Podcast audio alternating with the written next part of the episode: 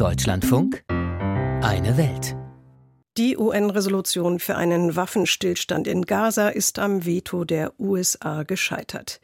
Die Begründung, die Forderung nach einer sofortigen Waffenruhe sei realitätsfremd, die Hamas wolle keinen dauerhaften Frieden. Noch vor wenigen Tagen äußerten sich ranghohe US-amerikanische Politiker angesichts der hohen Opferzahlen in Gaza so. Hören wir zuerst Vizepräsidentin Kamala Harris. Israel defends itself. It matters how. The United States is unequivocal. International humanitarian law must be respected. Too many innocent Palestinians have been killed. Israel verteidige sich, so Harris. Doch es gehe um das Wie. Internationales humanitäres Recht müsse eingehalten werden. Zu viele unschuldige Palästinenser seien getötet worden. Und Verteidigungsminister Lloyd Austin sagte, würden Zivilisten in die Hände der Feinde getrieben, sich also radikalisieren, mache das aus einem taktischen Sieg eine strategische Niederlage. Hören wir auch ihn. You see, this kind of a fight, the center of gravity is the civilian population. And if you drive them into the arms of the enemy, you replace a tactical victory with a strategic defeat. Wir blicken in die arabische Welt. Deren Führer bemühen sich weiter intensiv, diplomatisch und politisch. Insgesamt ist es auf den Straßen überwiegend ruhig, Demonstrationen sind kaum geduldet, zu groß ist die Angst vor Unruhen und einem Flächenbrand. Die sozialen Medien zeichnen ein anderes Bild. Die Abwehr gegen Israel wächst, Positionen verhärten sich. Marokko scheint eine Ausnahme. Anne Bayer erklärt uns warum. Von außen ist sie nicht zu erkennen, die Synagoge in der Medina, der Altstadt von Marokkos Hauptstadt Rabat. Nichts deutet darauf hin, dass sich hinter der grünen Eingangstür mit dem verschnörkelten Gitter eine Synagoge befindet. Auch ein paar Straßenzüge weiter ist offiziell eine Synagoge. Doch lassen nur drei Polizisten vor dem weißen Gebäude darauf schließen, dass hier freitags und samstags Juden zum Gottesdienst kommen.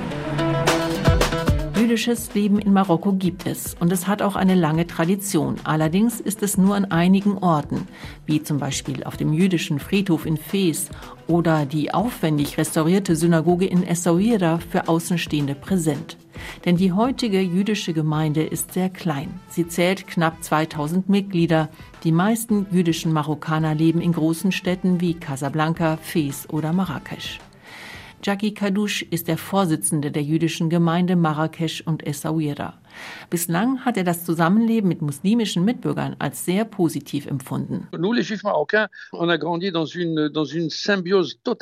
Wir müssen keine Angst haben, weil wir marokkanischen Juden in einer absoluten Symbiose mit muslimischen Mitmenschen aufgewachsen sind.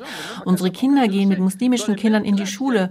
und heute, ich kenne niemanden aus meiner Gemeinde, der Angst hat, auf die Straße zu gehen oder in die Synagoge. Kein Problem sans aucun problème.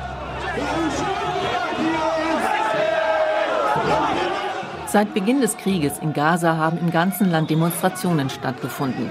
Für das palästinensische Volk und gegen Israel. Zum Teil auch mit antisemitischen Äußerungen. Auch Jackie Kadouche macht der wachsende Antisemitismus Sorge, aber weniger in Marokko als in anderen Ländern.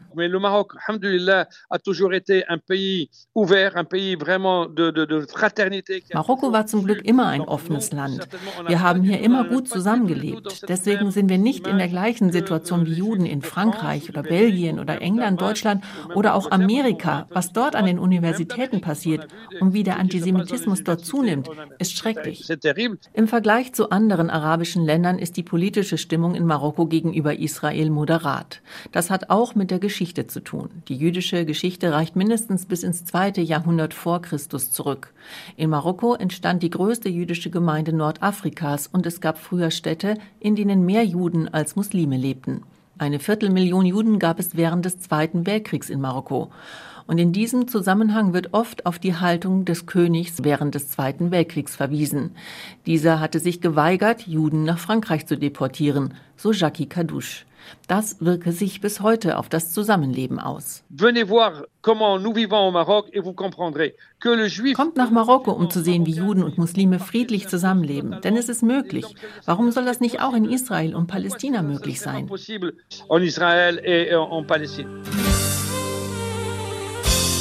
Juden und Jüdinnen prägen das Land in vielen Bereichen und hinterließen ein reiches kulturelles Erbe, wie zum Beispiel die Musik. So vermischen Gruppen wie Sfatayim aus Israel in Liedern wie diesen marokkanische wie jüdische Musikstile.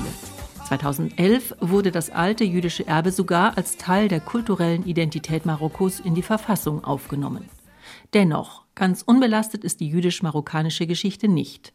Die meisten in Marokko ansässigen Juden verließen die alte Heimat nach der Gründung des Staates Israel 1948 in Auswanderungswellen, auch aus Angst vor Übergriffen der arabischen Bevölkerung.